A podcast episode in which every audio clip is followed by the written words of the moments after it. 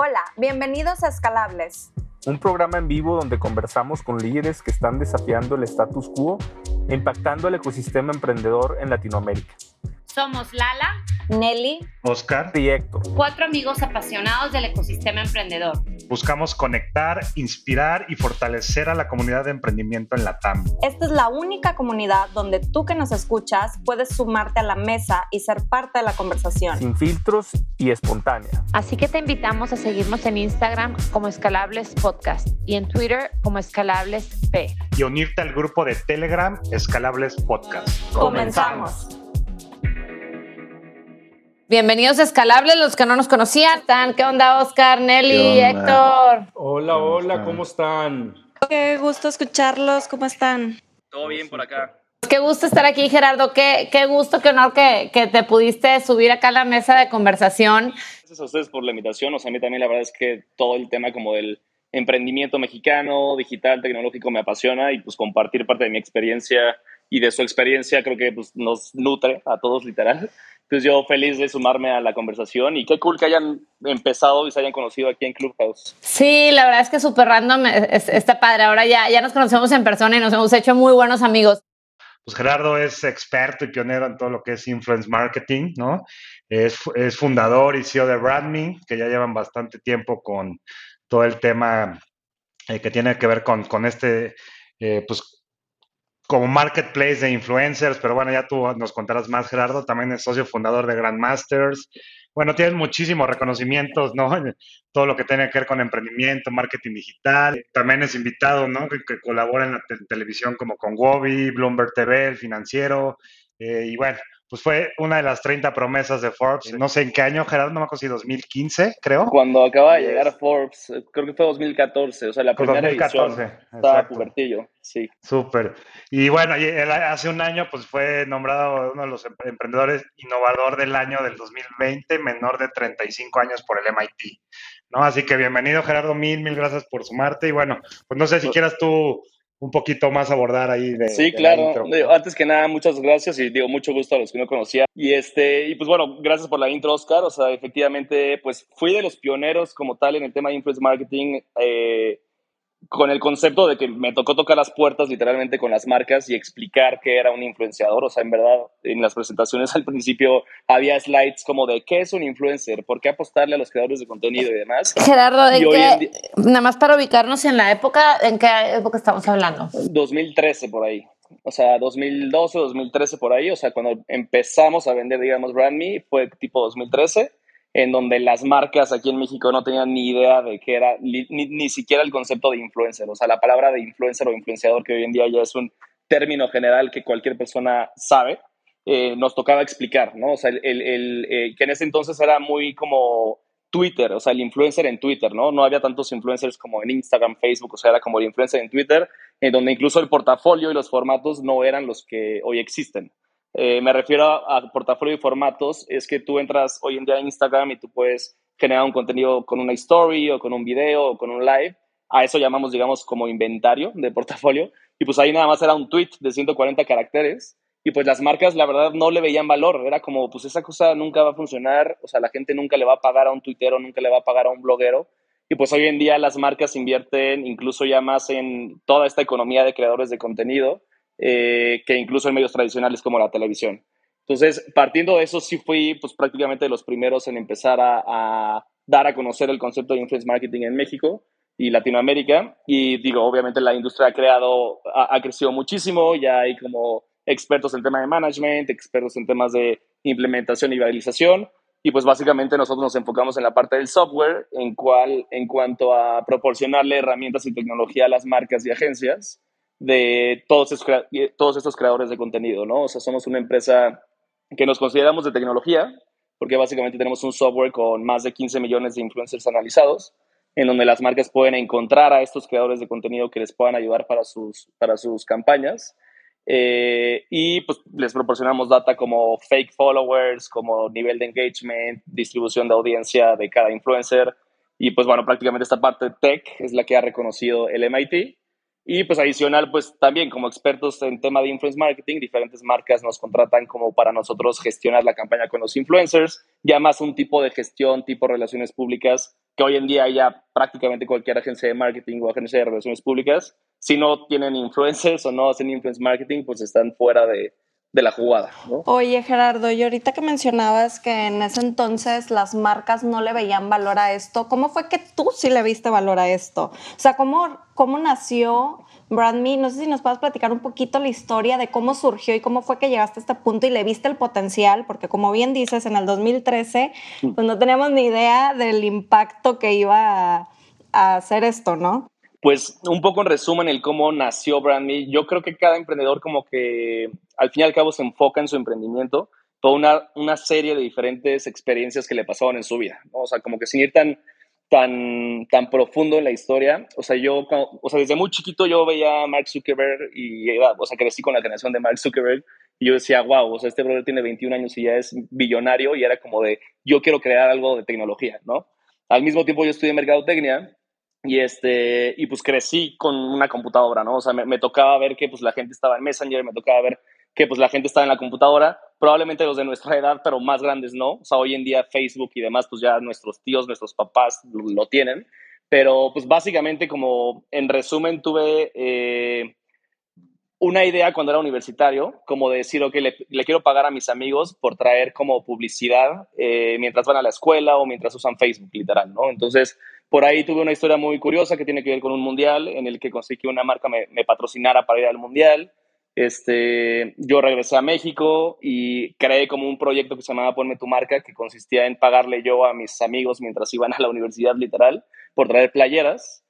Y pues así como que empecé como a, a ver como el potencial de, del crowd, ¿no? Al mismo tiempo de esto, o sea, yo siendo pubertillo, bueno, estudiante, tuve un proyecto con otros amigos que consistía en el crowdsourcing, que para los que no conocen esta plataforma, pues es tipo 99designs.com, o sea, en el que tú, por ejemplo, dices, oye, quiero un logo, pero no tengo 20 mil pesos para contratar a una agencia de diseño, pues venga, tú subías como tu solicitud y por medio de las personas, pues ellos te daban como una opción de logo y tú con dos mil pesos podías comprar el logo que te gustaba.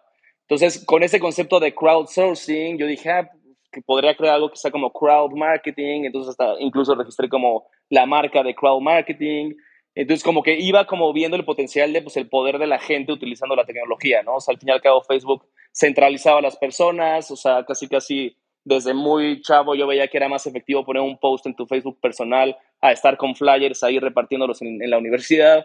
Entonces yo desde ahí como que empecé a ver el valor, o sea, claramente no tenía la noción de decir cuánto iba a explotar todo esto y obviamente conforme ha venido evolucionando la tecnología eh, han venido incrementando justamente los formatos y el portafolio y ha hecho que la gente, pues realmente el, el celular ya es como un add-on a nosotros, o sea, y ya realmente pues nos enteramos de, de, absolutamente todo lo que pasa con el celular.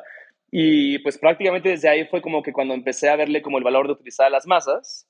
Y curiosamente conocí a uno de los fundadores de LinkedIn en Nueva York en un concurso que fui finalista, que era como el premio de estudiante emprendedor en, Estados Unidos.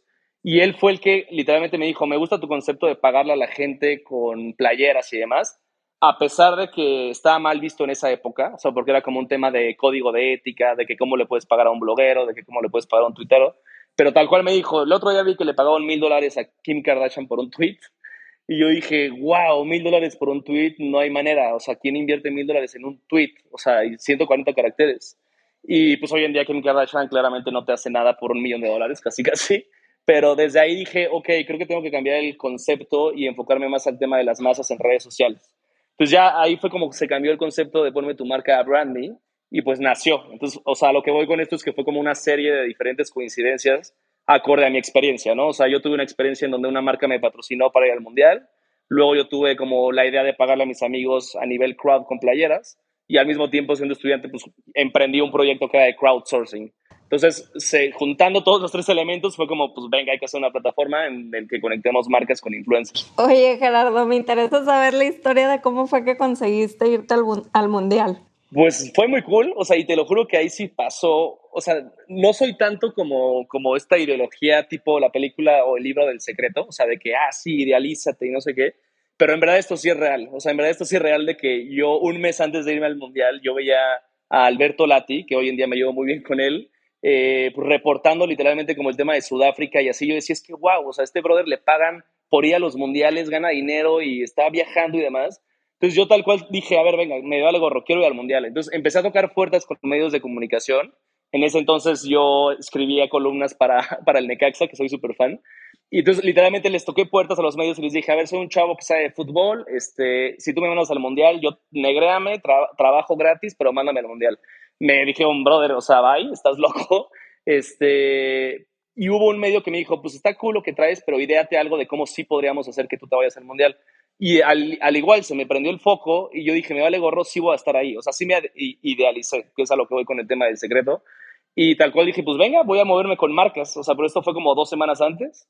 Y de ahí, pues me empecé a mover con marcas. Y hubo una marca que me dijo, tengo este presupuesto chiquito, pero si te consigues que durante todo el mes tenga un espacio en un medio, lo hacemos.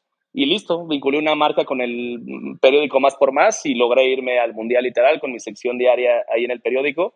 Y pues listo, estuve por ahí en Sudáfrica, este, súper chiquito, puberto, pero pues literalmente me tocó la inauguración de México-Sudáfrica, o sea, dije, wow, o sea, logré literalmente algo desde que se me ocurrió la idea un mes antes del Mundial y pues lograr, ¿no? O sea, como conseguir este, esta colaboración con las herramientas que tenía en ese entonces, que era este, algunos contactos de medios de comunicación y algunos contactos de marcas, porque en ese entonces yo en el TEC estaba en una asociación, que en esa asociación justo me tocaba como invitar a marcas para que hicieran activaciones eh, gratuitas dentro del TEC.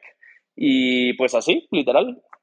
Por eso digo que es muy importante como la experiencia que tú vas forjando en tu camino, ¿sabes? O sea, y como que al final no es una coincidencia que tú al final crees algo, si repasas como que tu historia atrás, ya pues con las herramientas que vas teniendo y conforme te vas moviendo, puedes crear cosas interesantes a gran escala, a gran escala pues después, ¿no? Oye, Gerardo, y, ahorita que digo, vamos abordando este tema y este inicio, yo hay algo que te he escuchado hablar y creo que es interesante abordarlo ahorita, que es el tema de los socios, ¿no? Porque al final, Brand Me tú lo quedas con más gente, ¿no? Pero ¿cómo fue todo ese camino? Y incluso hoy, ¿cómo ves tú el tema de socios? Porque, bueno, pues hoy estás en otras cosas, en otros proyectos, pero ¿cómo es que lo viviste hace ocho, no? Bueno, hace diez años a hoy, ¿no? Que, has seguido creando proyectos tal vez alrededor este, de todo esto, ¿no? Pues ahí yo he tenido también como una experiencia a lo largo de mi carrera de emprendedor, ¿no? O sea, cuando emprendí el proyecto que les comenté, este de crowdsourcing, digo, ahí yo era muy chiquito, tenía 18 años, 19 años, pero literalmente el cómo nació fue porque teníamos una clase de emprendimiento en el TEC, en donde éramos como unos 12, 13 personas, y de un día a otro nos quedamos sin profesor y no teníamos fecha para ver cuándo teníamos como un profesor nuevo. Y de ahí dijimos, a ver, si nosotros somos emprendedores, pues ¿por qué no hacemos un proyecto? Y nos pusimos a ver ideas en todo el mundo y encontramos que una página en Australia estaba haciendo crowdsourcing y de ahí nos unimos todos. Y de ahí dijimos, ok, los 15 somos socios. Eh, al final fue un desmadre así total, porque pues obviamente éramos 15 personas, no avanzábamos. Eh, uno era como de, oye, cambia el color a esto, oye, no, esto a mí me gusta tal. Eran 15 opiniones diferentes. Entonces, al final, la neta, yo ya acabé como súper arjeado de los socios y dije, bye, o sea, creo que yo voy a, emprender como solo, ¿no? Conforme tu marca sí tuve por ahí un socio, este, pero al final él decidió como entrar al mundo corporativo y yo dije, pues venga, yo sí le voy a fregar como para el tema de, yo emprender y al final ya yo con Brandy emprendí solo, o sea, literal. Y, y, la realidad es que tiene pros y contras, o sea, yo con Brandy, eh, pues la friega es muy cañona, o sea, porque sí, pues ya llevo unos ocho años con Brandy en el cual pues sí, incluso con mi equipo me siento como papá soltero y en las diferentes etapas, pues el, pro es que te puedes mover mucho más rápido, o sea, porque al fin y al cabo tú decides qué hacer, cómo hacerlo y qué equipo este, hacer. Eh, obviamente las responsabilidades como que se, se, cargan mucho más a ti porque tienes que aprender un poquito de finanzas, de legal, de recursos humanos, de programación, de, o sea, literalmente tienes que tener un poco de expertise en cada una de las ramas 360, pues para que no te vean la cara literal. Pero pues la contra obviamente es que pues no puedes tener este balance, a veces chance de vida de decir, bueno, a este socio le toca esto, a mí esto, a mí esto y demás, ¿no? Hay libros, no sé, tipo IMID y demás, que siempre te dicen que como para tener un emprendimiento exitoso tienes que tener como al visionario creador, al que ejecuta súper bien y al analizador, que es como que el que más baja al visionario como y los pone los pies en la tierra. Pero a mí al final pues sí me ha funcionado, o sea, como que en el equipo he conseguido como tener estos dos digamos, como operativos y, que me baje un poco y que no sean socios específicamente con Brandme, ¿no? Entonces, Eh, hoy en día, este año, justo me está tocando entrarle como socio fundador a otros proyectos, como el de Grandmasters, justo en el que pues, somos más socios, hay muchos más inversionistas, es otro expertise totalmente diferente, pero al final es como el, el pro de decir que cool, o sea, no todo recae en mí, o sea, las cosas pueden avanzar sin que yo probablemente esté ejecutando algo específicamente para este nuevo proyecto. Y justo este año para mí ha sido como un parteaguas en donde Brand me está jalando y yo le estoy entrando como inversionista o como socio en otros nuevos proyectos. Pero pues básicamente esa es mi experiencia con el tema como de los fundadores o socios. Buenísimo, Gerardo. Oye, eh, ahorita que hablas de equipo, ¿cuánta gente hay en BrandMe? Pues ahorita somos, no somos un equipo tan grande, somos un equipo de más de 20 personas, en el que literal la mitad está enfocado a gestión y la mitad está enfocado en, en tecnología. Pero pues yo como tal siempre he dicho que traigo como el mindset al revés de como generalmente un emprendedor tecnológico lo trae, ¿no? O sea que no sé si hablamos de emprendimientos como un Luna o como un Kavak o como un bueno, Estados Unidos, no sé, Uber, Dropbox, etcétera, pues es mucho de bajar lana, bajar inversión, ir creciendo y demás. Este, sin embargo, pues los fondos de inversión al final el retorno, lo, quién sabe cuándo lo puedan ver, ¿no? Yo la verdad es que he venido reinvirtiendo el dinero conforme lo hemos venido pues, facturando y el equipo lo hemos venido creciendo o conservando porque así me ha funcionado. Y, y pues nada, o sea, así es como hemos venido nosotros como creciendo y operando. ¿Brandme tiene presencia en? En las oficinas estamos en México, literal, pero gestionamos campañas en Centroamérica, Latinoamérica y España.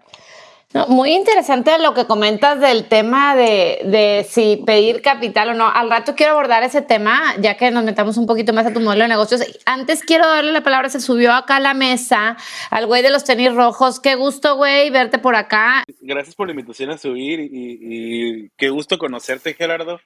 Ahorita Igual. Que, ahorita que hablabas de, de esta idea de pagarle a tus compañeros de universidad por usar camisetas, me generaron dos preguntas con lo que te escuchaba hablar de buscar ideas en Internet de tus 15 socios. Y es, primero, ¿cómo pueden los emprendedores o los estudiantes de universidad que quieren emprender desarrollar esta visión de ver estas tendencias o de, o de ver un paso más allá? Visión.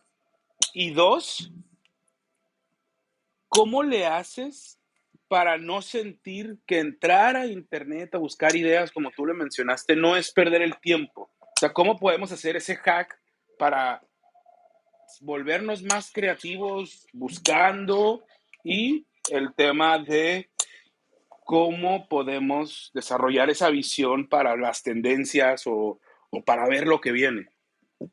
Claro, voy a tratar de englobar como la respuesta en las, en las dos preguntas. O sea, hoy, hoy en día yo creo que vivimos en una época muy afortunada en donde eh, estamos a un clic de distancia de la información, ¿no? Este, literalmente, o sea, comparado a las generaciones de nuestros papás y demás, o sea, agarramos el celular, agarramos la computadora y tenemos acceso a ver ideas e información en cualquier parte del mundo. Incluso yo creo, o sea, y no por nada, este, al fin y al cabo la información es poder, o sea, no por nada escuelas como Harvard, el MIT, Stanford cobran tantísimo dinero por sus maestrías y doctorados, etcétera, porque al fin y al cabo tienen información que te van a compartir, que te van a ayudar en tu carrera. O sea, no, no solamente es como un tema de papelito. A lo que voy es que hoy en día, tú como emprendedor chavo y con estas ventajas que tenemos de poder tener información gratuita en Internet, realmente ahí lo que yo les aconsejaría sería vean qué medios de innovación o de emprendimiento son los que son principales, ¿no? No sé, por ejemplo, si nos vamos a Australia, literal, hay un medio que se llama Founder, foundr, literal.com. Y, y, y, es un, un, medio que habla de innovación, de tecnología. Si te vas a Estados Unidos, está Inc.com, por ejemplo, o de Fast Company, o el mismo Forbes. Este, en fin, ya hay muchas fuentes que constantemente están hablando de ideas de negocio innovadores. Tú abiertamente puedes ver información pública de cómo va una idea de negocio eh, eh, en específico, o sea, no sé, con el tema de branding yo tenía chance a otras referencias o con el tema de, de la plataforma de crowdsourcing tenía otras referencias y puedes ver los números de cómo está. Yo creo que México está como cinco años a veces atrás a Estados Unidos y Centroamérica y Latinoamérica a veces yo lo veo como unos dos o tres años atrás de México. Entonces, para mí sí es referencia el hecho de estar estudiando qué modelos de negocio podrían estar funcionando en Estados Unidos, porque sí o sí en México se va a replicar y, y, es muy probable que vaya a funcionar. Digo, depende del modelo de negocio, la industria y otros factores. Y de ahí bajarlo para Centroamérica y Latinoamérica. Entonces, realmente sí tenemos como una ventaja de que estamos, una, pegados a Estados Unidos y la otra es encontrar la información clave que te, que te da esa visión de decir, venga, ¿no? O sea, esto es lo que quiero emprender. Ahora, el primer tip sería, o sea, que las fuentes del contenido que ustedes están leyendo realmente sean como buenas, ¿no? Porque pues también la desventaja es que hoy en día estamos compitiendo con un chingo de contenido en el que entras a TikTok y ves pues gente bailando, ¿no? Entonces pues ahí también es como pues invierte tiempo en, en ver información que te va a servir para tener una idea innovadora o replicar al menos eh, una idea que te pueda dar a ti la idea de lo que quieres hacer. Entonces, una sería eso, o sea, encuentren las fuentes que te puedan ayudar a conseguir esas ideas que te inspiren. Y la otra es enfóquense en negocios que a ustedes los apasionen. O sea, a mí la verdad es que Brand es un mix de, de, cosas que me apasionan. O sea, a mí me apasiona la, o sea, la, tecnología, me apasiona el fútbol, me apasiona el entretenimiento, me apasionan los negocios. Y pues lo estoy mezclando, porque al fin y al cabo con Brand hablo con futbolistas, hablo con celebridades, tengo que ver con campañas 360, o sea, es una plataforma tech.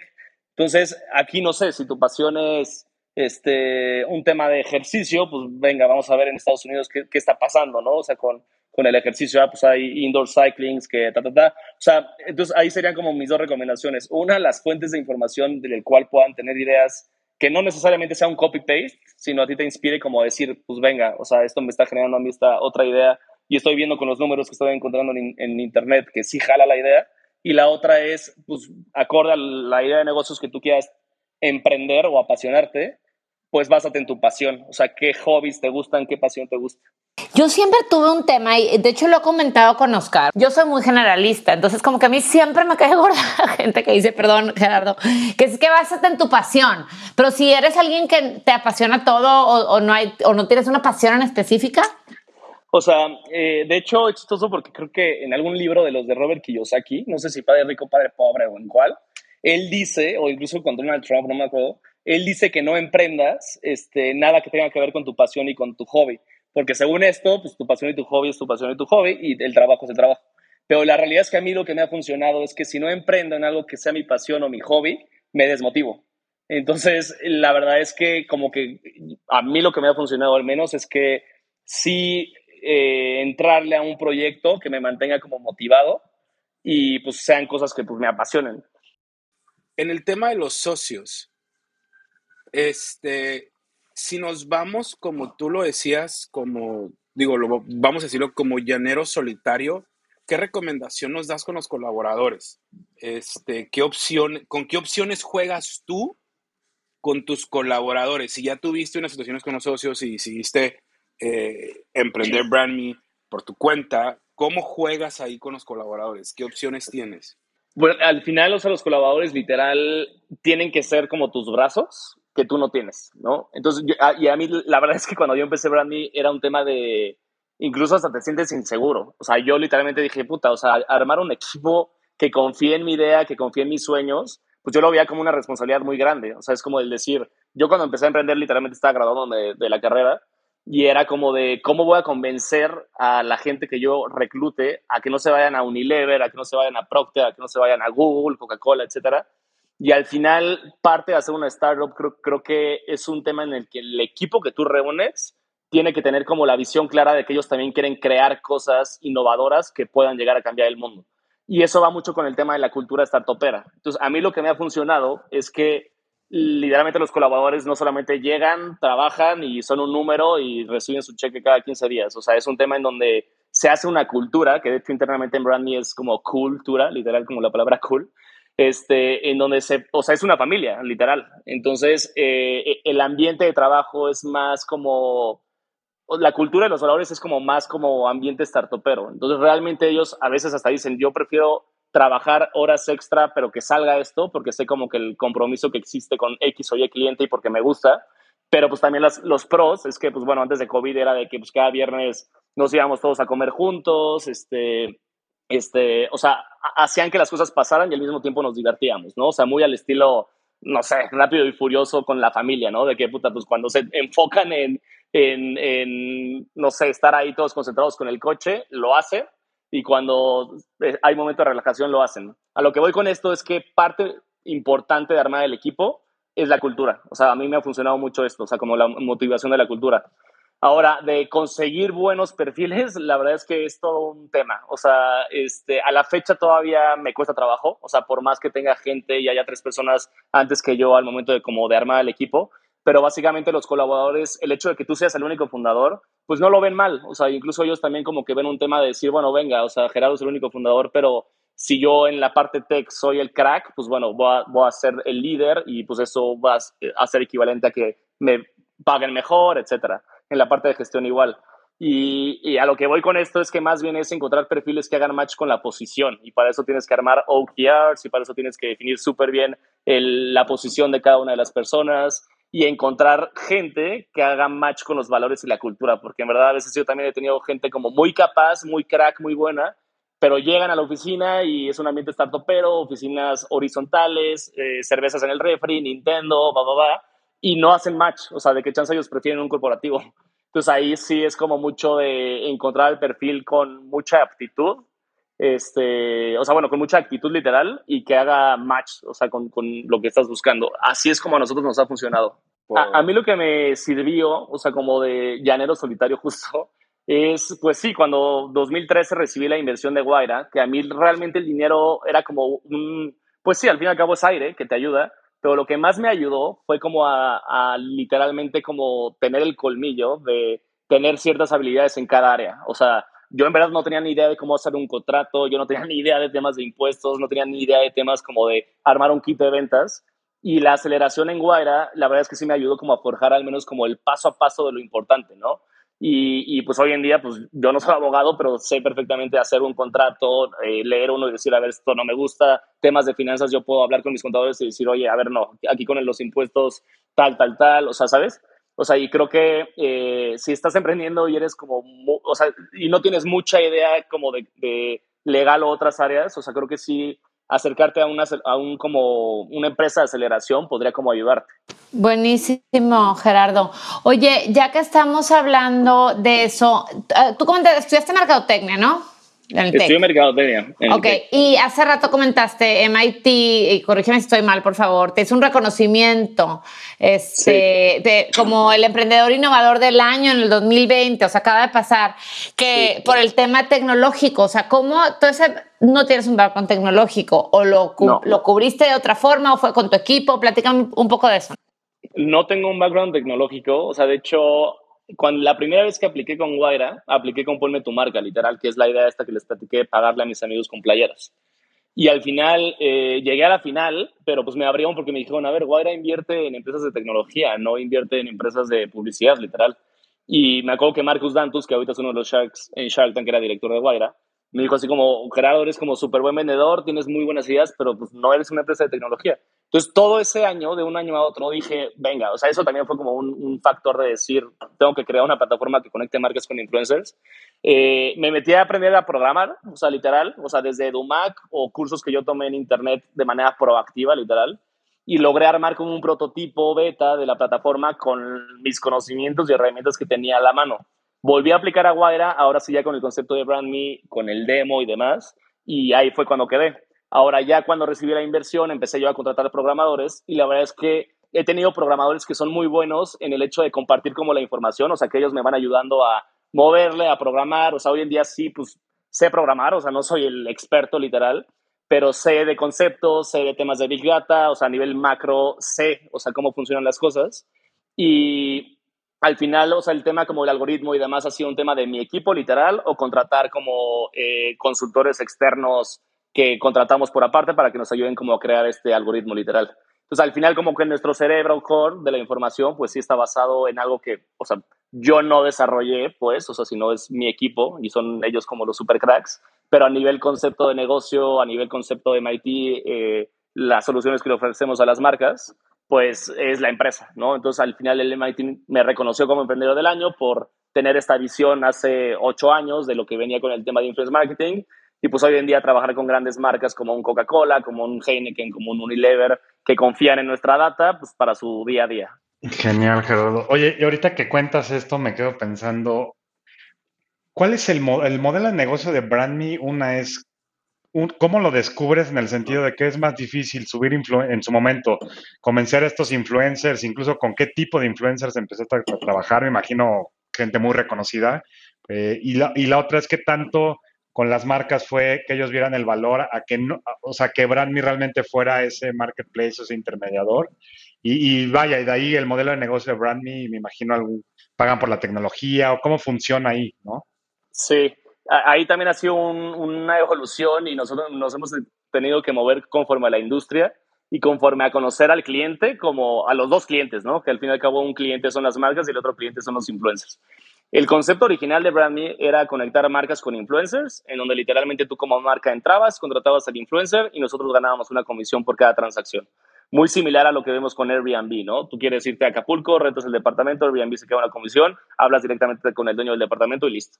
¿Qué es lo que pasaba? O sea, que la marca, o sea, el brand manager generalmente es una persona que está como súper ocupada. O sea, y si se mete a crear su campaña y la lanza y dice, ok, voy a reclutar influencers, se suman 200, 300, 400 personas, pero estas 200, 300, 400 personas, pues el brand manager tenía que verlas, tenía que ver si se hacían, o sea, como que hacían match o no con la campaña, tenían que aprobarlo, tenía, o sea, era como muy lento para el brand manager el tener que aprobar todas las solicitudes de los influencers que se sumaban. Y al mismo tiempo el influencer también tenía que estar como muy dentro de la plataforma para ver si una lo aceptaban y si lo aceptaban, él tenía que subir como el contenido en tiempo y forma requerido para el brand manager. Entonces, la verdad es que ahí en el tema de los tiempos vimos como una fricción en donde no estaba, o sea, ayudando, o sea, en encontrarse mutuamente sí, pero en el tema de los timings, tanto del influencer como de la marca, ahí había un problema. Entonces, ahí fue cuando dijimos, ok, no podemos ser una plataforma 100% nata, o sea, tenemos que tener un área de gestión de campañas. Entonces, por eso ahí nació el equipo de gestión de campañas en el que literalmente con las dame el brief, dame el presupuesto y nosotros gestionamos a los influencers para estar como muy en contacto con ellos. Y al final los influencers, obviamente hay de diferentes niveles, pero pues conforme más grandes sí tienes que tratarlos como muchísimo más VIP, mucho más ahí. Y pues no están ahí en la plataforma. O sea, están, pero no es de que se metan a Brandme a subir su contenido en Brandme. O sea, ellos pues, literalmente es una gestión personalizada donde tienen que subir el contenido por fuera y listo, ¿no? Entonces, eh, por eso también esto dio paso al decir, ok, la plataforma, ¿cómo podemos hacer que sea un valor para las marcas? Y por un lado, los influencers no dependamos de ellos de que se registren o no en la plataforma. O sea, porque obviamente pues les pedimos sus accesos para sacar la data y demás. Entonces ahí fue como el hecho de decir, ok, hace dos años, dos, tres años, fue cuando dijimos, hay que crear herramientas y el software para que las marcas tengan un buscador de influencers, analizador de influencers, gestionador de campañas, sin que ellos dependan de que el influencer se conecte o no a BrandMe y del mismo lado también el influencer. O sea, prácticamente los buscamos eh, una vez que ya tienen una marca preaprobada que está interesado en ellos y literalmente pues ya nada más es como decir, influencer tal, este es el presupuesto, tienes que hacer estas acciones, jalas o no jalas, ¿no? Eso como a, nivel ya influencers grandes. Eh, tenemos otra opción que es como una parte que llamamos crowd, que eso nos sirve como para generar tendencias en Twitter o cosas así, que ahí son convocatorias así como de, ah, este, queremos hacer tendencia el cartel de Vive Latino, ¿no? Entonces ahí ya lanzamos una convocatoria y las masas, como llamamos, pues les pagamos 2, 3 dólares por tweet y ahí sí nosotros lo podemos controlar. Pero básicamente ha sido una serie de diferentes experiencias de cómo ha venido evolucionando el modelo. Ahora, 2020, 2021 también incluso tenemos que seguir invirtiendo porque pues, TikTok ahora es como súper cool desde el 2020 y los influencers cada vez salen más.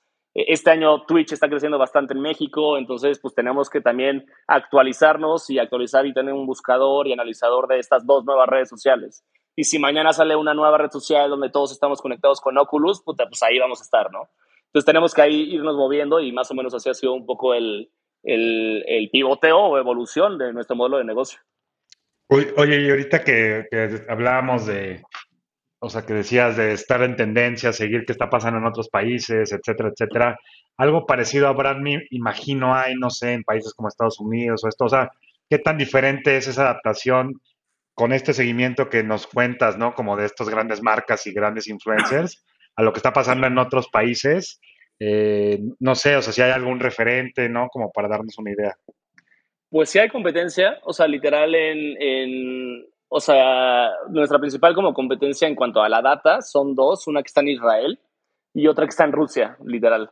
Entonces, el, la, como principal diferenciador, al menos aquí en México y Latinoamérica, que estamos o sea, tratando de dar a las marcas es de nosotros te damos el soporte como al nivel horario, este, e, en fin, como un soporte mucho más personalizado a lo que ellos te podrán llegar a dar. Eh, igual, la manera en la que ellos extraen datos pues es diferente a la que nosotros podemos llegar a extraer datos y parte de lo que también hacemos con las marcas es, si tú nos contratas con el software de manera anual, que de hecho eh, es como el, el, paquete completo, digamos, del software, les personalizamos su propia plataforma, o sea, ellos internamente es la tecnología de branding, pero tienen sus colores, su logo, etcétera. Y si ellos quieren incluir nuevos módulos o especificaciones en sus reportes o cosas así, lo hacemos de forma personalizada. Entonces, en, e, ese aspecto, como que es nuestro diferenciador comparado, digamos, a estas plataformas de Rusia o, o, Israel.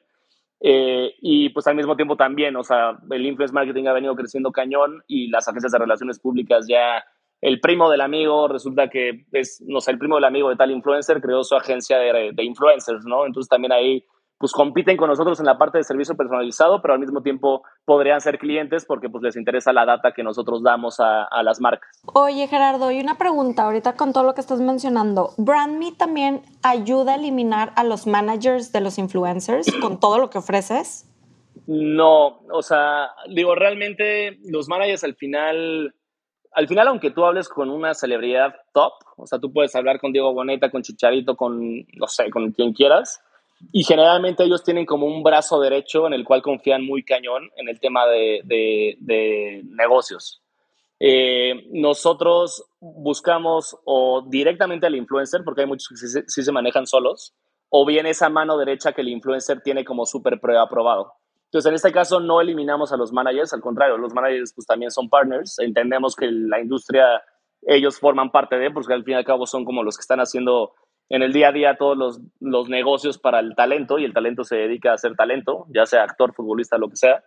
Pero no, no somos eh, eliminadores de managers, somos eh, los managers al final pues son partners de nosotros también. Claro. ¿Cómo ves lo de también esta evolución? Porque ahorita estamos hablando mucho de las celebridades, me estás mencionando al chicharito y todo eso, pero ¿A quiénes consideran ustedes como creador de contenido en BrandMe? Porque también existe todo esto de los microinfluencers, creo que es el término correcto, si no corrígeme, em, pero las marcas pues también han comenzado a darse cuenta que a veces pues menos es más, ¿no? Entonces se enfocan como en esos microinfluencers que dicen pues generan más confianza o más credibilidad que una super celebridad que dicen, oye, pues este por seguro le están pagando para para este tema, ¿no? Entonces, ¿también BrandMe tiene ese enfoque o, o, también van dirigidos hacia allá? ¿Cómo es el futuro de eso?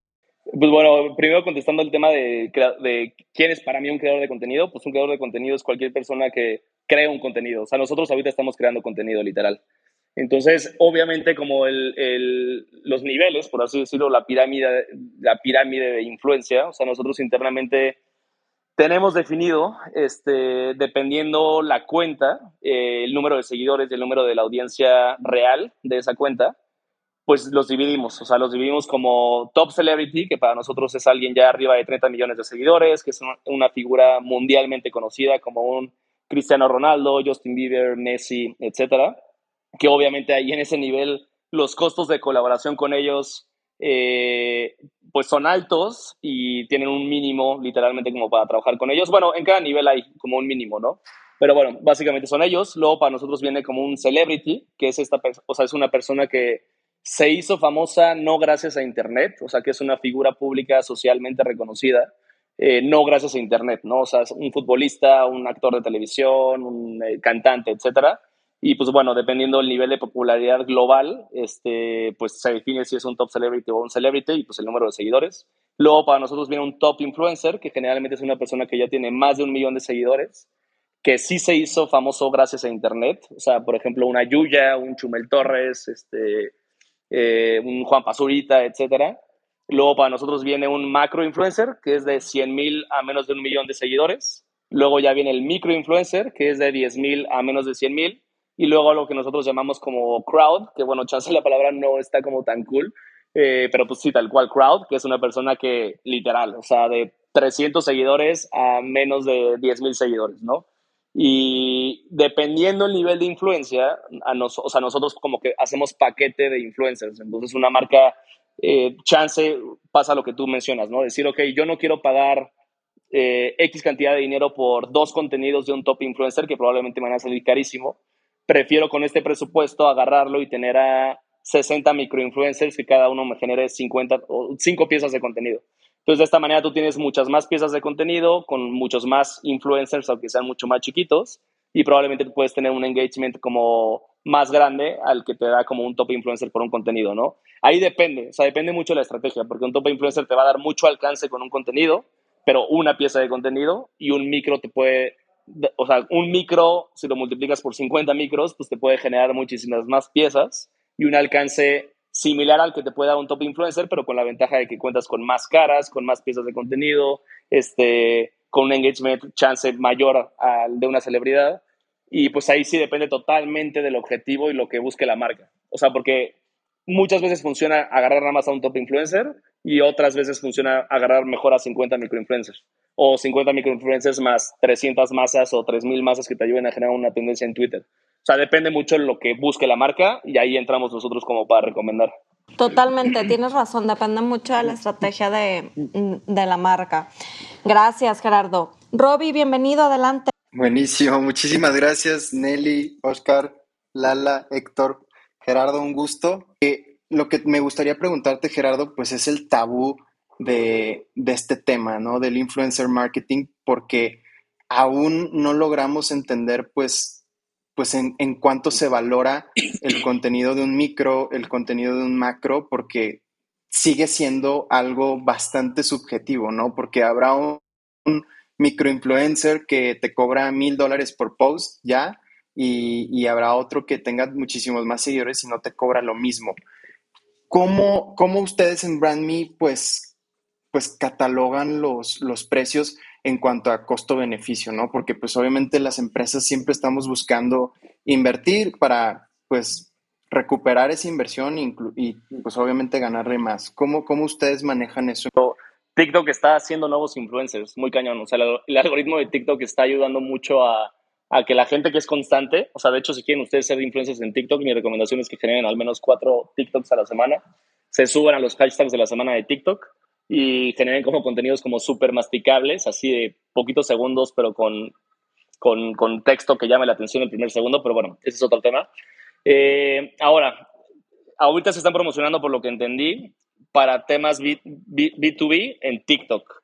En mi opinión, TikTok es como, yo ahorita las redes sociales ya las veo como canales de televisión. O sea, si quiero ver noticias, me voy a Twitter. Si quiero ver entretenimiento, me voy a TikTok. Si quiero ver temas de familia y amigos, me voy a Facebook. Si quiero ver una revista de lifestyle, me voy a Instagram. Así es como yo lo veo. Entonces, está cool que, por ejemplo, en TikTok tengan el alcance de 200 mil personas, pero probablemente esas 200 mil personas no te van a comprar un software de Seven. TikTok te da mucho awareness, o sea, te da a conocer mucho pues, el producto. O sea, nosotros, por ejemplo, ahorita con Grandmasters nos está pasando, ¿no? O sea, de que subimos un TikTok de Hugo Sánchez, lo ven 200 mil personas, pero no nos convierte tanto como en Grandmasters. O sea, sí da a conocer el producto, pero no nos convierte, ponte. Eh, ¿En cuánto se puede más o menos cobrar un post? Eh, para un macro, o sea, el rango de precio, tú podrías estar cobrando como en un, unos 20 mil pesos, por ejemplo, 20 mil, 30 mil pesos pero depende mucho, o sea, depende mucho la cuenta, la cuenta, depende mucho la audiencia de la misma cuenta. O sea, oye Gerardo, tengo dos preguntas, una va más relacionada con esto, tú eliges cómo contestarlas, y la otra, eh, eh, ya mencionaste algo, la primera sería, de tu tecnología, o sea, BrandMe, hablas de que con tu tecnología le ayudas a las marcas. Yo como marca he contratado servicios de influencers este, en varias ocasiones, tanto como cuando estaba con, en corporativos, en Pepsi o en Pernod, como ahora de emprendedora, ¿no? Entonces, ¿qué tiene tu tecnología diferente de lo que te puedan dar otras, digamos, agencias que te ofrecen? Oye, fueron tantos views, este, el engagement de este microinfluencer está mucho más alto del promedio. O sea, ¿qué tiene tu tecnología o qué información das diferente contra lo que en general todas las agencias de influencers te presentan? Esa es la primera pregunta. Y la segunda, quiero que me platiques un poquito de qué opinas de todo este tema de, mencionaste Mark Zuckerberg, el metaverso, ahorita todo, acabo de, de, de, de mencionarlo también. ¿Cómo ves el futuro de este tema? O sea, y ya, ya metiéndonos a todo el tema del metaverso y los influencers, ¿cómo, cómo te imaginas el futuro en ese sentido? Súper, pues para el tema del diferenciador, justamente lo que estamos nosotros buscando es, o sea, las, las, agencias de relaciones públicas, este, aunque no tengan una plataforma propia, probablemente compran, digamos, como algún software, tipo lo que nosotros hacemos, y te dan como la data, ¿no? O al mismo tiempo se van como a los mismos influencers que manejen, o sea, porque hay, hay de agencias a agencias, ¿no? Chance hay una agencia de influencers que te dice, yo nada más tengo estos 20 y probablemente sí tienen nada más esos 20 y tienen la data de esos 20 porque pues literalmente los influencers se van a su data en Instagram, hacen screenshot y ya tienen la data. La diferencia es que la data que te da Facebook, Instagram y diferentes redes sociales generalmente está basada en 90 días y nosotros estamos basados en histórico. Entonces podemos darte como una data a nivel histórico eh, por post porque literalmente un post es muy variable, o sea, depende de las interacciones que genere, o sea, desde una historia, desde una foto, desde un video, varía, o sea, por más seguidores que tengas o menos seguidores que tengas, se puede viralizar un, contenido o no. Entonces, bueno, la, el diferenciador es eso, o sea, estamos buscando centralizar en donde tú tengas un macro perfil del influencer que te centralice todas sus redes sociales, cómo está en el universo digital a nivel eh, audiencia real, a nivel fake followers, demográficamente, y con esa data tú puedes tomar como mejores decisiones.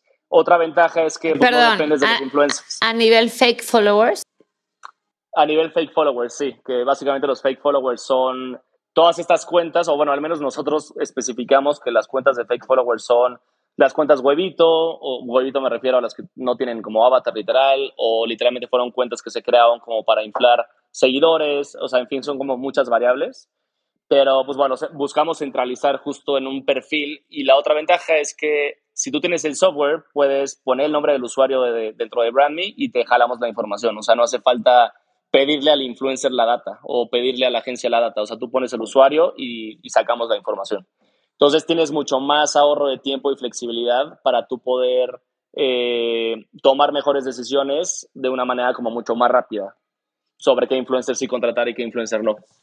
Y con el tema de Mark Zuckerberg y pues, la evolución a todo esto, es, o sea, yo ahorita sí estoy viendo que se están partiendo la cara entre, entre los principales como, como empresas de tecnología eh, eh, enfocadas en, en, en, en, medios, ¿no? O sea, por ejemplo, pues TikTok está entrando con todo y YouTube ahora ya también creó su, su formato estilo TikTok. Facebook, pues bueno, por medio de Instagram creó su formato con Reels, su formato TikTok. Entonces, literalmente como que están partiendo ahí la cara y se están súper peleando como para que los usuarios se mantengan en sus plataformas. Y estamos viendo ahí como la competencia. Este, yo creo que le están dando, o sea, le, le van a dar mucho más peso justamente a los creadores de contenido. O sea, ¿qué es lo que pasa? O sea, a mí a ocho años o ocho años atrás, diez años atrás, la gente decía que no era ético pagarle a un bloguero y no era ético pagarle a un tuitero. Hoy en día todas las principales redes sociales están creando su sistema de monetización.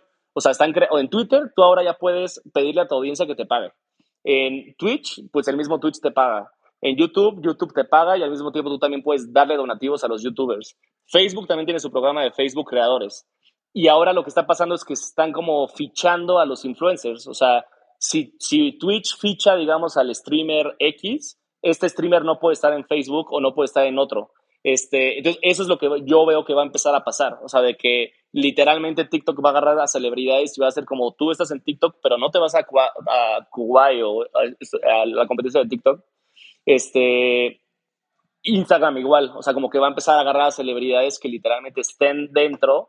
Y si tú quieres ver el, contenido de las Kardashian, por ejemplo, pues nada más lo vas a poder ver en Instagram y no lo vas a poder ver ni en Twitter ni en otras redes sociales para mantener a las audiencias. Y pues está chistoso porque al final de cabo se evolucionaron los medios de comunicación. O sea, ahora los principales medios no son, este, eh, no sé, en México pues no son Televisa, no son TV Azteca, sino pues hoy en día pues va a ser Facebook, Twitter, Twitch, etcétera, ¿no? Eh, que es un poco lo que está pasando también con la guerra en, en, las plataformas de streaming de video, ¿no? O sea, con Netflix, con contenidos exclusivos, Amazon contenidos exclusivos, este, HBO, o sea, y se están peleando literalmente el contenido para que la audiencia esté ahí. Pues aquí igual, similar, así es como yo lo veo, pero pues con el contenido del día a día de las celebridades, así yo veo qué es lo que va a pasar como con las, las redes. Y, y, pues nada, la verdad es que yo también creo que van a seguir existiendo nuevos formatos y esos nuevos formatos se van a estar copiando entre ellos, literal. O sea, y nuevos formatos me refiero a lo que acabamos de ver con TikTok, ¿no? Que TikTok cuando pensábamos que ya los formatos estaban más que creados, o sea, después de Snapchat, que Instagram agarró las stories y demás, este, pues llega TikTok y TikTok son contenidos masticables que cambia el juego de cómo funciona el algoritmo de Facebook, cambia el juego de que mantiene a las personas literalmente obsesionadas ahí con TikTok y son varias variables, ¿no? El hecho de ver contenidos súper rápidos, masticables y le das para abajo y te toca otro video y le das para abajo y te toca otro video. Este, yo creo que van a seguir saliendo nuevos formatos que nos van a seguir manteniendo ahí en estas plataformas. Oye, y a mí me gustaría ahorita que desde el otro día te iba a preguntar, pero me llama mucho la atención que tú incluso eres un influencer, ¿no? Sabiendo tu Instagram tienes casi 35 mil followers, en Twitter también casi 30 mil, bueno, en, ahorita estaba viendo en Facebook, ahí, ahí no te había visto casi 20 mil. ¿Cómo, has trabajado esto? Porque claramente entiendes también la otra parte de, de llegar a crear, ¿no? Y no sé si tengan que ver con, con esta disciplina de hacerlo durante los años. Hubo un momento que tú, viendo todo esto, también lo aprendiste y pudiste aplicarlo a, a tu cuenta, ¿no? A tu marca personal. Sí, o sea, e, el tema, de, o sea, yo no me considero influencer ni creador de contenido porque para ser influencer y creador de contenido tienes que estar ahí diario, literal. Y es estar ahí diario pensando en crear contenido que genere engagement, que genere este, eh, atracción para que vayan y vayan a tus videos y todo el tiempo estar como, ya sabes. Y yo dije, pues no, o sea, yo, no, o sea, yo soy emprendedor y me dedico a esto. O sea, creo que al fin y al cabo en cada red social ha sido una estrategia diferente. O sea, y la, la realidad es que sí, efectivamente me clavé como para aprender eh, desde los dos lados, ¿no? O sea, al fin y al cabo tengo que tener a la marca, tengo que tener como que al influencer. Y, pues, o sea, varía. O sea, en Facebook, por ejemplo, para crecer, en su momento, si tú invertías literalmente como en algún post, te ayudaba como a crecer. Después de lo de Cambridge Analytica, como que ya Facebook le ha metido como que más candados. Con Twitter, no sé si interactuabas con otros influencers eh, y te tagueaban en su momento, 2013, 2014, te funcionaba para crecer. Eh, no sé, en Instagram igual que te paguen un influencer, al principio era como, ah, wow, un influencer pagueó a Gerardo y X seguidores este, subieron, pero hoy en día también los formatos ya hay muchos contenidos que compiten y es difícil pues crecer, ¿no? O sea, hoy en día para, si ustedes quieren crecer y ser influencers, yo les diría vayan a TikTok, o sea, porque en verdad TikTok está jalando muy cañón para volver, volverte influencer, pero tienes que tener como la constancia. Pero pues resolviendo un poco la, la pregunta, sí, o sea, me tuve que haber clavado como para entender un poco también el estilo de vida del influencer el cómo este, poder crecer de manera orgánica o no orgánica, porque al fin y al cabo también tienes que entender un poco.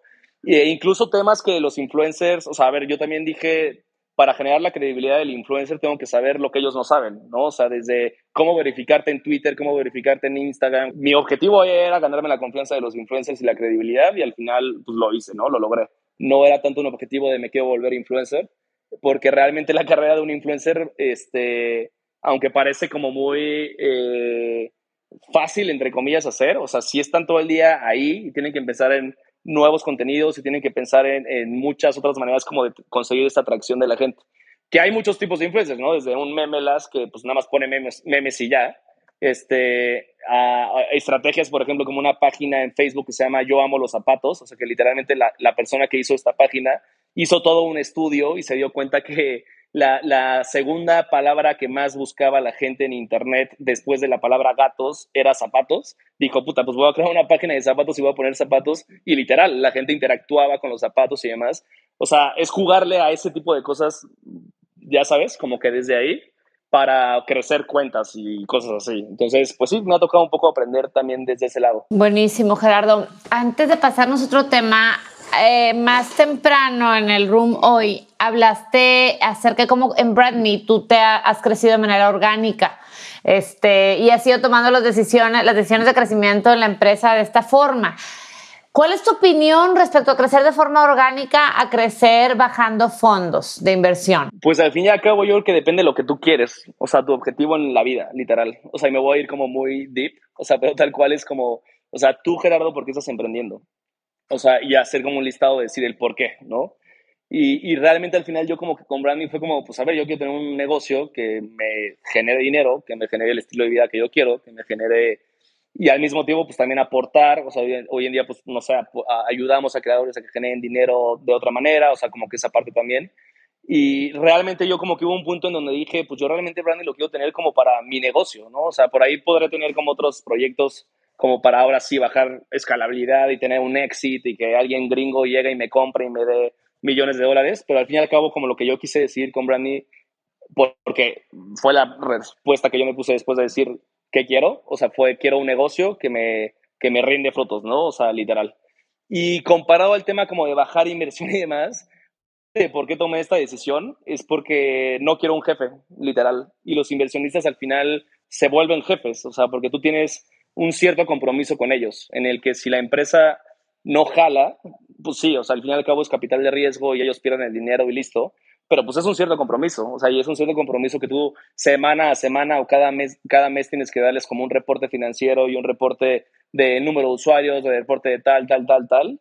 Y, este, y ahí, al, al fin y al cabo, ahí como que yo tomé esa decisión. Ahora, sí es un tema que he venido pensando yo, así como decir, a ver, ¿quiero escalar brand o no quiero escalar brand Si sí, este es el check 1, 2, 3 y lo tengo súper claro y podría ser como un investor deck súper cool para vestir guapo a brand y literalmente venderlo, perdón, este, conseguir como inversión y ahora sí tener equipo en cualquier parte del mundo. Pero la realidad es que también como que es una burbuja que no sabemos a dónde va a llegar. O sea, hoy en día empresas como Rappi o el mismo Spotify o el mismo WeWork consigue y consigue y consigue inversión en donde pues siguen estando en números rojos. O sea, bueno, creo que Spotify apenas acaba de estar como bien, pero no sabemos a dónde va a llegar. O sea, probablemente al final va a ser como una burbuja que luego explota y, y Rappi truena y los inversionistas pues como va. O sea, pero eh, eh, por eso ha sido un tema en donde yo he decidido tomar este camino. Completamente, no, no, te entiendo, porque luego aparte se ha puesto como de moda, ¿no? Y ahora que han salido tantas startups, startups latinoamericanas y qué padre, pero llega un punto, justo la semana pasada estaba acá en Austin, vino Blanca Treviño de de Softec y le invitamos a un club de ángeles que tenemos en Monterrey y nos comentaba lo mismo a Mario García, que es el fundador del club, le decía, Mario, es que, híjole, sea, se ha puesto muy de moda tanto bajar fondos y todo, pero ¿y luego y qué? O sea, muy, interesante, la verdad. No, y literal, a mí me ha tocado, o sea, por ejemplo, platicar con los de Nordic, Capital que invierten en startups super heavy y tal cual, o sea, el presidente me dice, es que Gerardo, o sea, te lo juro, tenemos que salir con pompones de porrista cada vez que Linio nos dice que no perdió dinero, o sea, Linio.com, ¿no? Y a Linio lo vemos promocionándose en la parte principal de la playera del Atlas y con anuncios en televisión y por todos lados y seguramente genera muchísimas ventas, pero las ventas no le llegan a toda la deuda que tienen.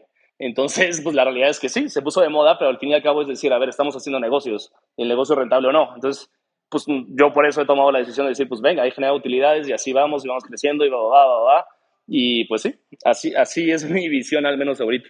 Buenísimo. Oye, Gerardo, una, una pregunta que probablemente es muy fácil de hacer y, difícil por ahí de contestar, pero, por ejemplo, tú conectas con BrandMe a las organizaciones, empresas, con influencers, ¿no? Y les das datos a, a, las, a las organizaciones para que puedan contratar mejor a su influencer. Ahora, para los influencers, y digo, cada vez vemos, a mí que me toca trabajar con, con, con, con empresas, en muchas ocasiones dicen, oye, yo invierto millones de pesos en marketing, en influencers, en muchas estrategias diferentes, pero no convierto, ¿no? ¿Qué están haciendo los influencers para ayudar a las organizaciones a convertir? Habrá unos que por su posición pues no tengan que hacer nada, ¿no? O sea, o tengan que hacer muy poco, este, pero todos aquellos digamos que de gama por ahí, está a lo mejor un poco más abajo del top tier. ¿Qué están haciendo? Eh, ¿Se está profesionalizando el tema del influencer? De cada quien por su lado, ¿Qué, qué, qué, opinas? Porque creo que ya vemos incluso lo que pasó en, en Monterrey con la gubernatura y la regulación y cómo regular. O sea, ¿qué está pasando en esa parte de los influencers? ¿Qué opinas?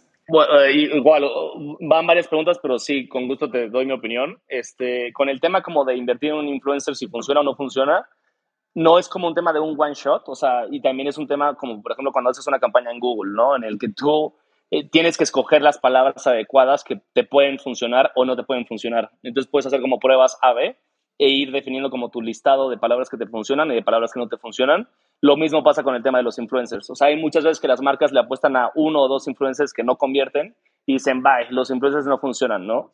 Pero eh, si nos vamos a historias como un Nike que se va con Michael Jordan, pues, o sea, se, vende como de locura.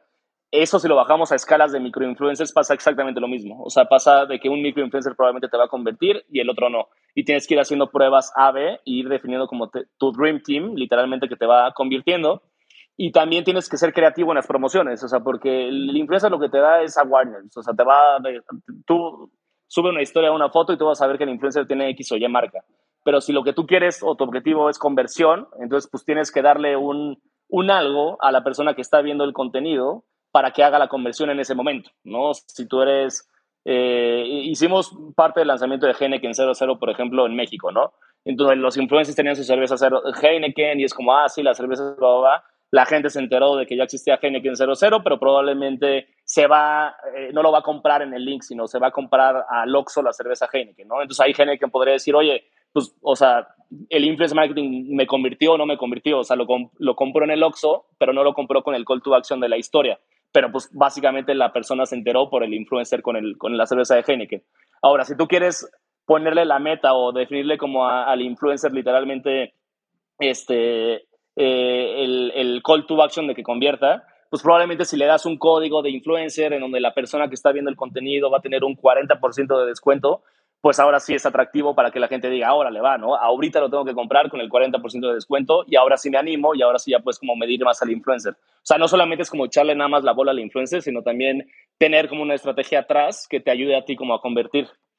Entonces, eso como por un lado el tema del influencer. Luego, con el tema de las regulaciones, pues también, o sea, eh, desde que nosotros empezamos sabíamos que eso se iba a regular. O sea, y también un poco de la mano con el tema de que yo veo a México cinco años atrás, Estados Unidos en varias cosas en Estados Unidos ya existe una regulación desde hace siglos, o sea que de la FTC, que literalmente es la que regula todo el tema como del consumidor, eh, si tú le pagas a un influencer debes de poner que es una colaboración pagada. O sea, incluso antes de que Instagram pusiera como la opción de que de manera transparente pusieras que es una colaboración o no, el influencer tenía que poner hashtag ad o hashtag sponsored, o sea, manualmente literal. Y si el influencer no lo ponía y se daban cuenta que la marca le estaba pagando, multaban tanto al influencer como a la marca. Por eso Facebook cambió y por eso Instagram cambió y ya tú puedes poner si es una colaboración pagada o no para como cumplir con esta regular. Ahora, si lo bajamos aquí a México, pues ahora sí ya es como de vientos, ya todo el mundo sabe que es un influencer, ya todas las generaciones saben que un influencer es una persona que tiene muchos seguidores en redes sociales, X o Y, y pues después de lo que pasó con el, en Monterrey o lo que pasó con el Partido Verde, eh, pues ya es un tema en donde, ok, esto se tiene que regularizar, ¿no? y, y pues, ¿qué está pasando? ¿no? O sea, que, que una, pues, bueno, se acaba de lanzar como la nueva ley de la publicidad en México. Y dos, yo creo que sí va a existir ya de manera puntual el hecho de que haya transparencia en donde si tú le pagas a un influencer, debes de, contar con esta revelación. Antes solamente estaba en Estados Unidos y Brasil y pues yo creo que en México en algún momento se va a cambiar eso para que también exista esa transparencia. Interesante, Gerardo. Oye, me gustaría antes de, digamos, a 15 minutitos de acabar, obviamente quisiera abordar el tema, ¿no? Y, ahí yo creo que dos cosas muy puntuales, digo, yo conozco la historia, pero una es cómo, cómo llegas tú, y ahorita me hace totalmente sentido, ¿no? Que nos cuentas influencers, todo lo que tú conoces de ese lado y demás. Eh, esa es una, o sea, cómo te involucras tú en el proyecto. Y dos, justo hablabas tú de, de un poco de modelos de negocio, de ver este, hacia afuera, qué sirve, si tropicalizar para, para tu región, etcétera. ¿Cómo, han enfrentado eso, no? Porque claramente, pues, vaya, es, está Masterclass en Estados Unidos. ¿Cómo se han enfrentado a tropicalizar un producto eh, que se quiere hacer para Latinoamérica? Eh, que claramente la gente que conoce Masterclass, pues entiende, ¿no? Eh, esto mismo para Grandmasters.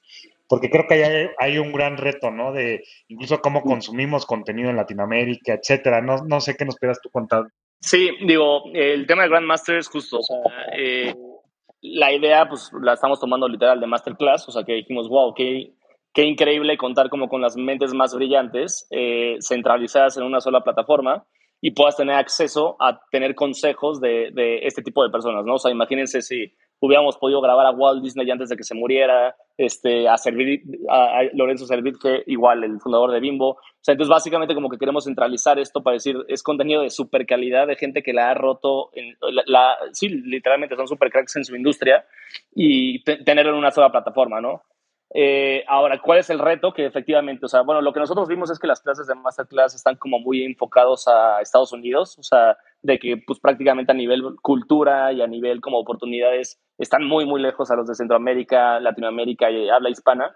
Entonces, por eso dijimos, hay que agarrar a gente que la, que la está rompiendo, este, pero pues literalmente hispanos, ¿no? O sea, por eso tenemos ahí un Ayuya, un Hugo Sánchez, este, Lorena Ochoa, entre otros Y el reto que nos está pasando es que efectivamente, yo que a diferencia de Estados Unidos, o sea, en, el, en Estados Unidos sí como que invierten más con el, como que en el tema de, de mantenerse actualizados, de, de, de como contar con educación eh, o esta información literalmente que los, los haga como tener este paso.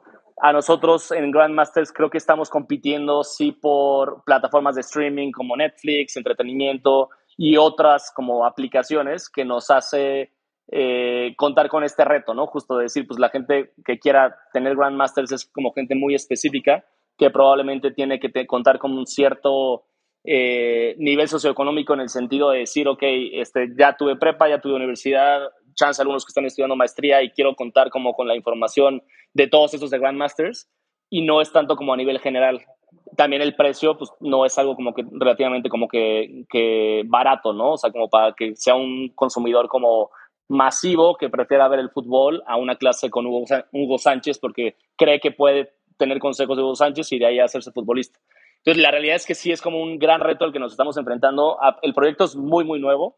Eh, está curioso porque realmente hemos contado con varias piezas de contenido con influencers muy top, o sea, con una Yuya que tiene millones de seguidores. Sin embargo, las conversiones hasta el día de hoy no han sido como las hemos esperado y es parte como del aprendizaje. O sea, al fin y al cabo, el año uno de Grandmasters ni, ni, se, ha, ni se ha cumplido y ha sido como un aprendizaje. Justo nos está tocando pivotear probablemente el precio, probablemente este, ciertos factores que pues escuchando al cliente, al consumidor, pues vamos a ir como acercándonos al decir es por aquí, ¿no? Pero pues bueno, un poco por ahí va el proceso de Grandmasters. Me, me, me encanta, digo ya nada más como follow, me encanta porque justamente, digo, pues sabes que yo conozco a Marilu, a Pablo, pero eh, justamente este, este, yo creo que tú llegas a dar este refresh de como este enfocar a encontrar el modelo, a encontrar ese market fit antes de seguir tal vez eh, sumando tanto talento, ¿no? Entonces, creo, creo que encontrar eso va a ser muy interesante de, de justo, no me acuerdo con quién hablaba yo de esto, del tema de, pues sí, Latinoamérica tal vez vas a competir con Netflix, con todo, a un mercado americano que está muy acostumbrado a pagar por todo. Incluso, no sé, el mercado latino está acostumbrado incluso a usar mucha piratería, ¿no? Yo pensaba ese reto, ¿eh? Yo pensaba ese reto, por eso te preguntaba. No, no que, te lo juro que hemos tenido pláticas de cómo, o sea, a ver, a nivel Microsoft México, hay un área que se encarga de negociar con la piratería en México, o sea, literal, y se van a la plaza de la tecnología a negociar con ellos, o sea, es real. O sea, incluso en pláticas que hemos tenido los socios es como decir, oye, chance hasta podemos negociar con la piratería a nivel Latinoamérica y México, de decir, oye, les damos un precio más barato, un algo, ¿sabes? Pero justo ahí está como lluvia de ideas e ir viendo de qué manera sí puede funcionar el, el, el, proyecto para que los latinoamericanos justamente pues cambien el chip y de que sí vean el valor e inviertan en una suscripción en Grandmasters que cada mes van a tener nuevos mentores super cracks e información que pues no todos van a tener y los van a ayudar en su, en su carrera, literal. Sí, perfecto. Oye, Gerardo, pues mira, a ver, para empezar, ¿cuántos años tienes? 33. Me veo más chavo. Chavito, chavito. Claro, no, todavía muy joven. Oye, qué, qué, qué, buena onda, la verdad, todo lo que nos compartes. Se nota que le sabes un montón este tema, neta, wow, estoy impresionada con, con todo este del influencer y marketing, etcétera. Oye, pero a ver, y yo te quisiera preguntar, eh, nos platicabas que tú estabas emprendiendo solo, todo este tema de BrandMe, con Grandmaster tienes socios, eh, pero tú te has apoyado con, con, algún mentor. Sí, y esto igual siempre lo digo, o sea, la verdad es que la carrera de un emprendedor a veces es como muy solitaria y, y desde muy chavito, ¿no? O sea, desde muy chavito era de que yo hablaba con mis amigos y mis amigos en lo que hablaban como de mejorar su currículum para ver qué empresa los contrataba. Yo estaba viendo ideas, ¿no? Que es lo que ya platicamos un poco antes. Pero bueno, básicamente como que lo que a mí me ayudó en diferentes etapas es entrar como a grupos de emprendimiento. O sea, desde muy chavito yo estuve en una cosa que se llama EO, Entrepreneur Organization se llama, en donde solamente como para entrar, digamos, a ese club eran otros emprendedores. Entonces, cada mes teníamos sesiones que cubrían diferentes áreas, ¿no? O sea, el lado de negocios, el lado de personal, o sea, hacíamos fiestas, y el lado de, de, como 360 en cuanto a que tú podías tener sesiones como para platicar como de, oye, no manches, es que mi novia se está enojando porque pues, todo el día trabajo, ¿va? y otro emprendedor te puede decir como, no, a ver, yo lo abordé así con mi novia, no sé qué, ¿va? o sea, incluso es ese tipo de cosas que luego mucha gente no entiende a los emprendedores y, y eso te ayuda, ¿no? O sea, como con el tema de yo, hay, hay como diferentes tipos también como de mentores dentro de yo eh, en el que al fin y al cabo la carrera de un emprendedor es así, ¿no? O sea, tú recibes consejos, pero luego a ti te toca dar consejos a los que vienen como empezando. Oye, Otro grupo, ajá. pe- perdóname, es que justo ahorita que dices, te, te toca pedir consejos y te toca dar consejos. Y te quería preguntar, Exacto. ¿cuál ha sido el mejor consejo que te han dado? O sea, el mejor es, y el que yo también doy, o sea, es como, no te enfoques tanto en los detalles, es como tú sal y ve a vender, literal. O sea, es como, mucha gente como que se frena y es como, no, es que la idea, no sé, quiero checar si mi página de internet o de que el color de mi logo, de que es como, puta, o sea, tú ves, sal a vender, escucha al mercado, porque chance el mercado luego ni siquiera se va a te estás enfocando que te está deteniendo seis meses y realmente al final nada más son como pretextos por miedo a que no sales a vender. Pero mientras más tiempo pierdes, pues más tiempo tienes de tener la oportunidad de crecer tu negocio o de literalmente salir. Entonces, mi primer consejo y el que me han dado es como, ya no te enfoques tanto en detalles, ve, sal y haz que las cosas pasen, literal. O sea, como el do it, literal. El consejo es cierto, o sea, no te esperes a que, a que tengas todo listo porque si no, pues no va, nunca va a estar listo, ¿no? Entonces hay, hay que darle. Oye, veo que se subió Carlos aquí a la mesa de conversación. Bienvenido, Carlos, al programa. Adelante. Muchísimas gracias. Oye, Gerardo, mucho gusto. Eh, justamente también voy pasando por, por un emprendimiento, ya llevamos aproximadamente un año y medio. Y te quería preguntar, ¿cómo lidias con el miedo este, cuando ya sabes, se van a tomar decisiones eh, complicadas o que pueden repercutir de mil maneras? Eh, pues siempre surge como que ese miedito a- al fracaso o a, lo que pueda pasar. ¿Cómo, cuál es tu proceso frente a eso? Como que me arriesgo, o sea, pero me ha funcionado. O sea, hay muchas veces, siendo súper honesto, que eh, voy a platicar como dos historias en particular. O sea, hubo una vez que literal yo estaba empezando, que nos contrataba una campaña Huawei como para llevar a futbolistas, celebridades y demás a su evento. Y tal cual, o sea, lo que nos costaba las celebridades, o sea, yo al hacer todos los pagos, mi cuenta se iba a cero. O sea, la cuenta de branding se iba a cero. O sea, era literalmente cuando estaba empezando. Y dije, a la shit, o sea, lo- las celebridades literalmente, si no les pagas como un upfront, generalmente pues no hacen las cosas. Y bye, o sea, bajé así, empecé a pagar todo y le pagué a todas las celebridades y tal cual la cuenta de branding se quedó en 0.10 pesos, no sé. Y, este, y fue un hecho de decir, puta, pues si no llega la celebridad y al final la marca no me paga, si algo pasa y la marca no me paga, pues prácticamente estoy tronando mi empresa. Pero dije, puta, pues ya, pago sin ver y al final obviamente todo salió bien, no sé qué, bla, y todo bien, ¿no? Pero, y, y así me ha pasado y me sigue pasando. O sea, hay muchas veces que no sé, este, y luego yo le apuesto a diferentes como herramientas o maneras de viralizar campañas que yo digo, pues pago por ver, o sea, y es un montón de dinero y al final sí pasan las cosas, pero sí soy alguien que como que tengo el feeling de decir, ok, este riesgo si lo tomo o no lo tomo, pero al final, este, pues a lo que voy es que el ser arriesgado me ha traído cosas positivas y consecuencia que, o sea, como que gente luego probablemente si hubiera estado en mi posición hubiera dicho, no, yo no hago esto. Y creo que también es parte como de una virtud como de ser como al final de emprendedor. O sea, el que va a sonar como muy choteado, pero literalmente el que no arriesga no gana. No sé bien cuál sea tu industria y cuáles como riesgos tengas, pero al final el consejo es, si el riesgo que vas a hacer, tú le vas a poder entregar los resultados al cliente y el cliente te va a pagar algo que va a ser al menos el doble de lo que tú estás arriesgando, do it, literal. ¿Tienes algún tipo de apoyo, este, llámese un psicólogo, algún mentor que, que te apoye en todos esos temas? ¿O cómo le haces para poder mantener una actitud así de, de positiva de tanto tiempo? Porque pues obviamente estar trabajando en dos proyectos eh, de estos se, se ocupa pues bastante energía. Eh, es una gran pregunta, te lo juro. Este, de hecho, antes del coronavirus te lo había contra, o sea, te lo había dicho con muchísimo más optimismo porque tenía como mi rutina de vida muchísimo más clara, literal. Eh, ahora que empezó el coronavirus y mi equipo está totalmente descentralizado, eh, cada quien trabaja desde su lado, mi rutina de, o sea, como que, que antes tenía como que se me rompió. Y siendo súper honesto, 2020-2021, como que esta parte de la salud mental ha sido un gran reto. O sea, porque a veces nuestra mente es nuestro mejor aliado o nuestro peor enemigo. Entonces, eh, resolviendo un poco a tu pregunta es sí, o sea, tengo un, un, o sea, sí voy a terapia al menos una vez a la semana porque literalmente es como para estructurar como mis ideas, eh, tanto personales como profesionales. Eh, trato de seguir justamente hablando con otros emprendedores como para mantener esta, este optimismo, motivación.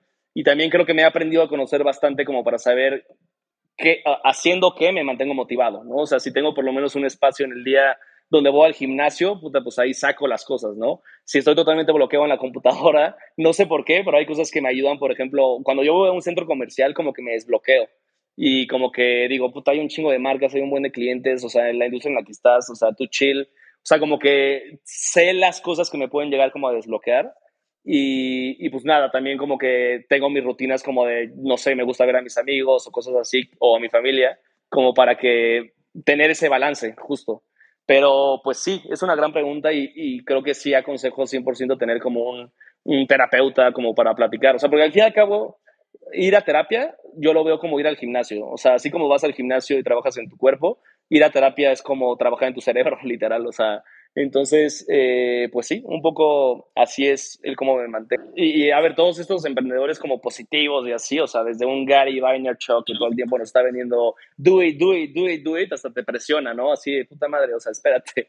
Pero la, la, verdad es que, o sea, como que al final yo creo que es como aceptar, o sea, aceptar los sentimientos, aceptar cómo te sientes. Va a haber días que te sientes 200% y te lo juro, o sea, hay días que yo soy un pulpo literalmente efectivo así as fuck y hay otros días que la neta sí no estoy como que anímicamente tan bien más y pues hay que aceptarlo y pues venga, a haber días que eres un pulpo y eres por 8 de rendimiento y hay otros días que vas a estar con, con menos 2 chance, ¿no? Y es parte de, parte de literal. Sí, no, definitivamente. Pero pues digo, también hay como que cierta responsabilidad de mantener un, un, una buena actitud para, para estar como que bien con todo el equipo, porque pues eh, al final del día trasciendes sí. hasta abajo, ¿sabes? Lo que sí, te, ahí yo te, te, entiendo perfecto y a mí también a veces me pasa y a veces hasta es una culpa. O sea, yo cuando estoy no anímicamente bien, obviamente eso lo reflejas a tu equipo y, y pues al fin y al cabo, como lo mencioné antes, yo soy como papá soltero en el que obviamente a ellos les pega. O sea, y es como si yo no estoy anímicamente bien, ellos no van a estar como bien y a veces yo siento culpa de decir, puta, es que la mejor versión de Gerardo no está hoy y no puedo estar como para mi equipo. Pero a mí lo que me ha servido ahí es hablar con ellos. Muy, muy buenas preguntas, Carlos. Eh, muchas gracias. Oye, Gerardo, pues se, nos fue el tiempo, hombre. Este, primero que nada, agradecerte, agradecerte por este tiempo. La realidad es que, pues muy a gusto platicar contigo. Eh, primero, dos, nos quedamos con una, bueno, al menos de manera personal, yo me quedo con una idea de gran generador de ideas, ¿no? Este, por ahí ya no te pregunté el tiempo, pero este, de, esto te, este tema que nos comentaste al inicio del, del crowdsourcing, del marketing crowdsourcing, pues por ahí debe haber sido por 2012, por ahí, si no mal me equivoco. Sí, bueno, el, el, no, ajá, exacto. No, antes, o sea, la, la plataforma de Nextian fue tipo 2009, 2010. 2009, claro. 2010, yo estaba en la maestría te copiaron ahí tipo las ideas Workana y otras que comenzaron después, ¿no?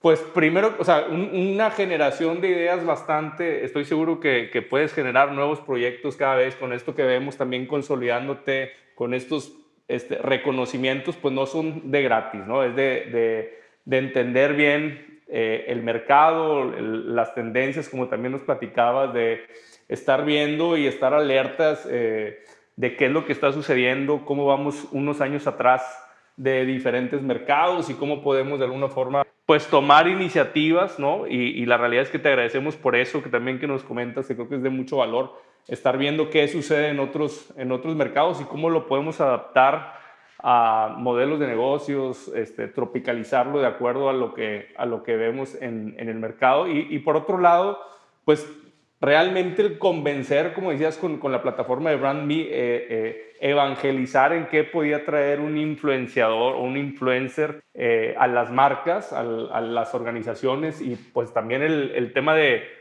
que te creyeran los influencers en que podían estar en tu plataforma o a través de, de tu organización poder conectarlo con las marcas, pues también creo que eh, pues no debió haber sido fácil y creo que se, se cuenta muy fácil, así como nos lo comentas, muy, muy tranquilo, pero estoy seguro que han de ver pues desveladas y, y estrategias y convencimiento y apostarle por ahí todo, ¿no? Entonces, y otra vez te agradecemos por el tiempo, eh, la verdad es que la pasamos súper bien y, y, bueno, esperamos, esperamos poder seguir platicando nuevamente más adelante. Eh, Lala, Nelly y yo, algo más, algo adicional para ya dejar descansar a Gerardo. A las 10 nada más agradecerte, Gerardo, agradecerle a todos los que se sumaron a la plática. Gerardo, mil gracias por tu tiempo. Espero hayas disfrutado esta sesión. No, mil gracias a ustedes. Yo feliz y pues nada, ojalá nos podamos conocer en persona a los, a los que no conozco después y cualquier cosa que necesiten, pues por acá andamos. Gracias, Gerardo. Gracias, Gracias, por compartir. Gerardo. Gracias a Y todos. muchas felicidades por, por todo. Gracias, por escucharnos. Recuerda que estas pláticas se graban en vivo a través de Twitter Spaces. Donde tú puedes participar y ser parte de la conversación. No pierdas la oportunidad de platicar con nosotros. Síguenos en Instagram y en Telegram como Escalables Podcast. Y entérate de quiénes serán nuestros próximos invitados.